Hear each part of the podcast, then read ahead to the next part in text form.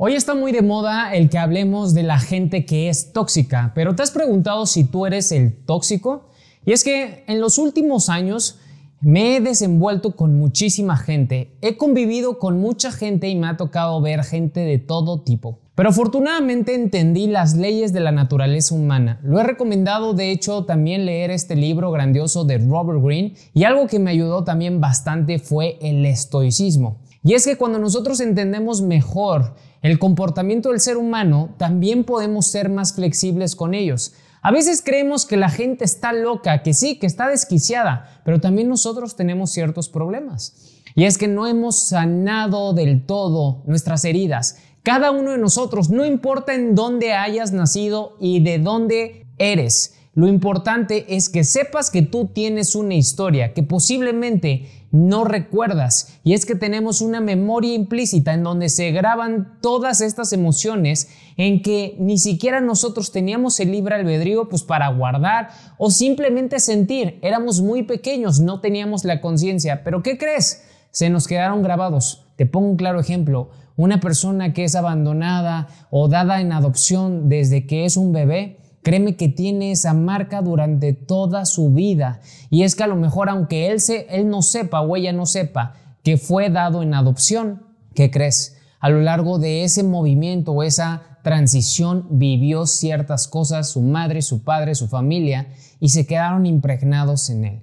Y justamente en este episodio de mi podcast voy a compartirte cómo se ve una persona cuando ya ha sanado estas heridas. Yo soy Roberto Córdoba y comenzamos. ¿Por qué sanar nuestras heridas? Porque aunque no lo creas, las heridas son lo que nos está impidiendo avanzar hacia donde sí queremos.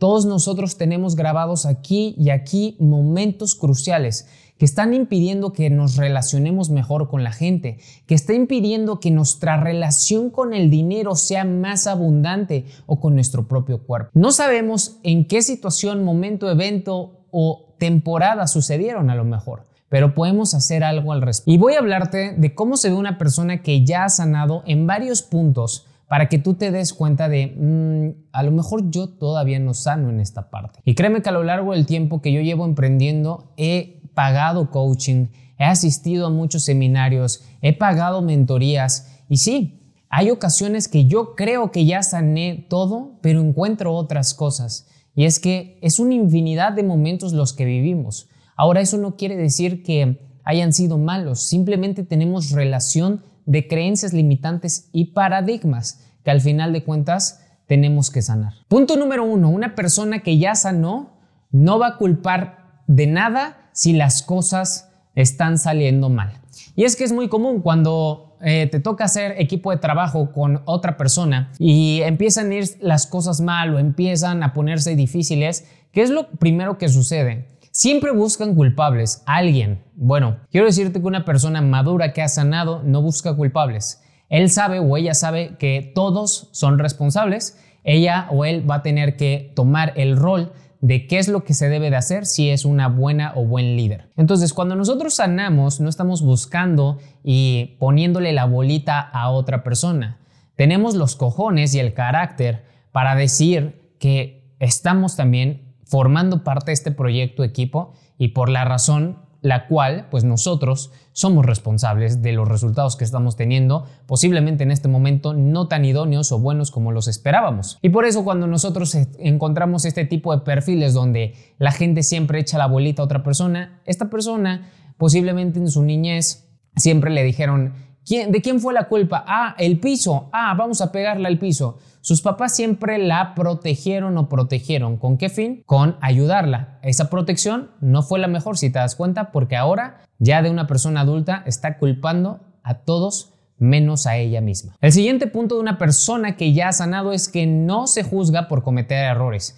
Y es que a quién le ha pasado que se juzga. Yo me he juzgado por cometer errores. Me acuerdo que cuando perdí millones de pesos decía, híjole, me pude haber ido a darle la vuelta al mundo o me pude haber comprado un auto de lujo y me juzgaba. Me juzgaba por ser en ese momento tan inmaduro o por haber cometido esos errores. Pero lo importante es que cuando nosotros empezamos a sanar, volvemos al mismo punto.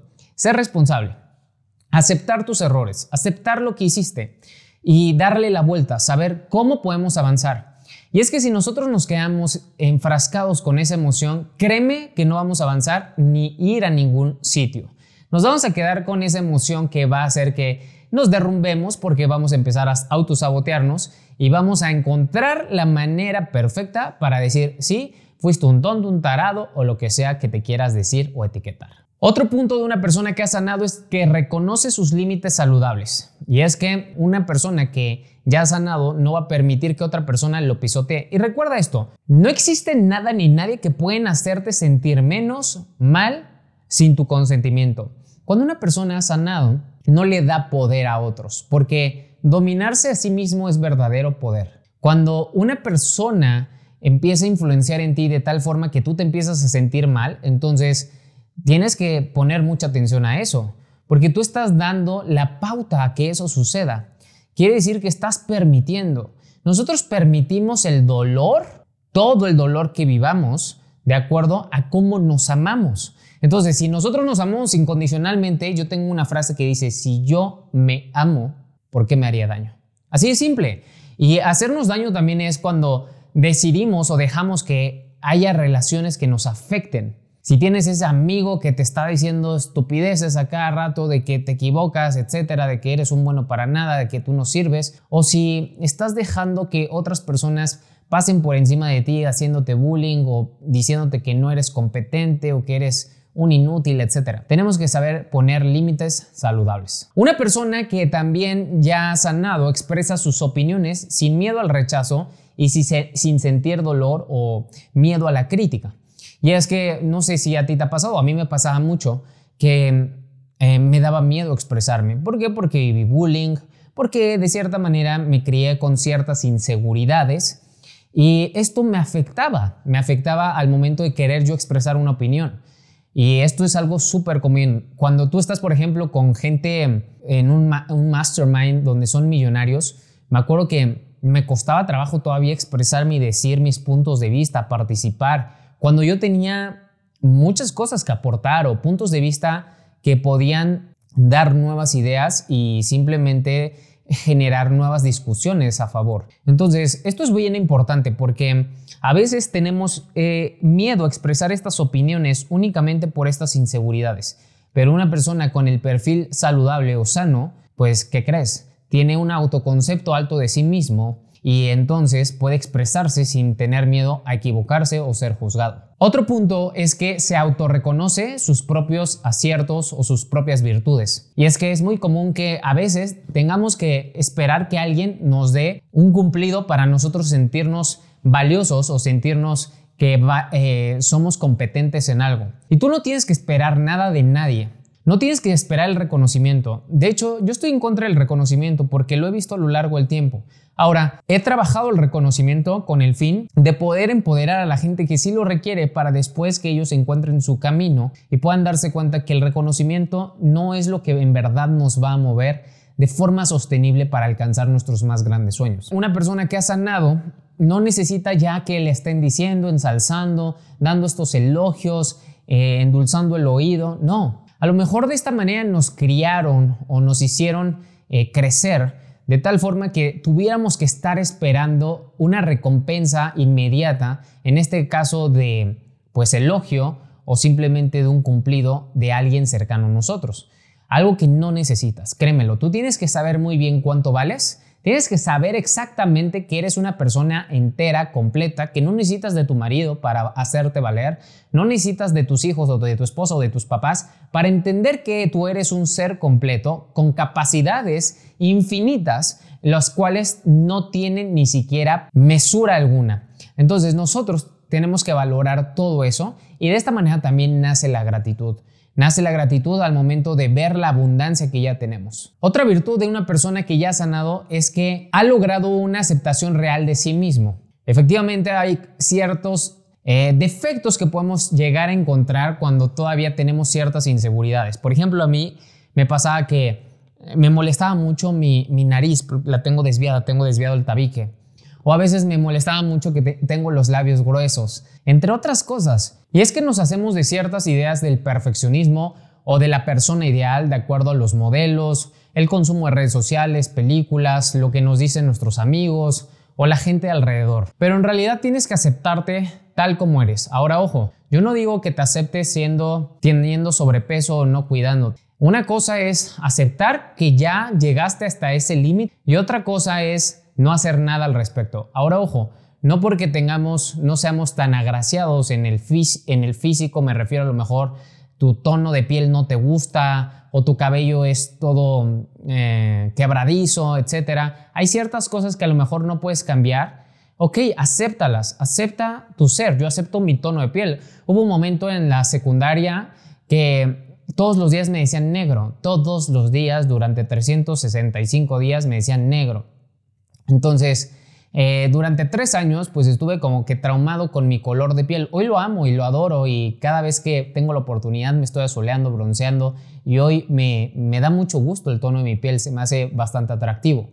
Entonces tenemos que aceptarlo y llegar hasta ese punto, pero también tenemos que reconocer que hay cosas que no podemos cambiar y que no necesitamos de una cirugía o intervención, lo que necesitamos es amarnos incondicionalmente, porque aquella persona que en realidad te ame, por ejemplo una pareja, te va a amar tal cual, con ese lunar allí, con eh, los ojos de ese color, con tu estatura, con tu eh, manera de moverte, entre otras cosas. Una persona que ha sanado no se victimiza.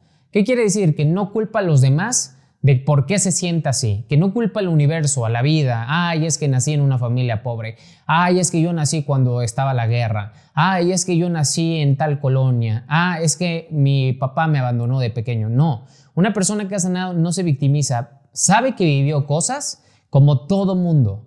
Cada uno de nosotros en todo el planeta, más de 7 billones de personas, hemos vivido ciertos momentos traumáticos, eventos fortuitos, eventos difíciles pero aún así seguimos viviendo. Si tú te das cuenta, hay animales que hay sequías y que se tienen que eh, caminar decenas, cientos de kilómetros con el fin de beber agua. Hay elefantes que beben, los elefantes beben 200 litros de agua a diario y hay veces que no hay nada de agua y tienen que comer árboles que, que guardan un poco de humedad. Entonces, si nosotros nos basamos en cómo es la vida, incluso los animales la viven difícil. Tenemos que reconocer que así es la vida. Y entre más víctimas seas, menos resultados tendrás. Entre más víctimas seas, jamás progresarás, porque todo el tiempo verás afuera lo que te conviene para que entonces no quieras transformar lo que debes desde adentro. Una persona que ha sanado se fija en metas personales. Por ejemplo, aquella persona que está en constante crecimiento es porque ha sanado. Aquellas personas que dicen, no, es que yo ya estoy muy viejo, eso déjaselo para otra persona, ya no tengo energía. Sana esa conversación. Eso es sanar también. Te estás impidiendo conocer más de ti a esta edad, en esta época. ¿Quién te dijo que a los 60 ya te tenías que postrar en un sillón y ver la televisión? En Estados Unidos a los 60 empiezan a trabajar muchas personas. Así fue como se inventaron las redes de mercadeo, porque a los 60 ya se estaban jubilando las personas y querían generar más ingresos. Debemos de entender que en el momento en el que morimos es en el momento en el que perdemos el deseo. Y es que nosotros tenemos que seguir avanzando. Por lo tanto, una persona que ha sanado está constantemente fijándose una meta tras otra meta, a lo mejor viajar por el mundo, bucear, subir montañas, senderismo, entre otras cosas. Hazlo, atrévete. A lo mejor hoy no tienes el dinero, consigue el dinero, muévete, no eres un árbol. Una persona que ha sanado vive el presente, el ahora, el aquí, este momento. Y es que es lo único que tenemos. Sería muy arrogante decir que tenemos una oportunidad mañana. Yo no sé qué va a pasar mañana. Algo que me quedó muy claro con el estoicismo, Epicteto lo dice, en el momento en el que me voy a dormir, en ese momento me muero. No sé si voy a amanecer, pero di todo lo que podía dar el día de hoy. Una persona con un perfil maduro y que ha sanado, ha olvidado, ha aprendido a soltar el pasado. Y es que a veces el pasado es un arma de doble filo. El pasado es para aprender, pero también puede hacer que tú estés reiterando o estés repitiendo ciertos ciclos que lo que van a provocar es que sientas en el presente esa emoción, lo que te va a provocar autosabotaje, confusión emociones encontradas, las cuales no te van a permitir avanzar. Por lo tanto, una persona que ha madurado y sanado sabe soltar en el momento preciso esos eventos del pasado, que también pueden haberle subido la emoción en una pasión o haberle subido la emoción en cuanto una derrota, un fracaso, un enojo. Una persona sana está comprometido con su bienestar. Y es que no necesitamos llegar al extremo de comer, a la indulgencia del beber, a la indulgencia del sexo, de las compras. No sé si te has dado cuenta, pero entre más, entre más te bases en las cosas externas para tú encontrar la felicidad, más vacío te sentirás. Y eso es lo que nosotros tenemos que reconocer. Saber muy bien identificar, porque es común hacerlo.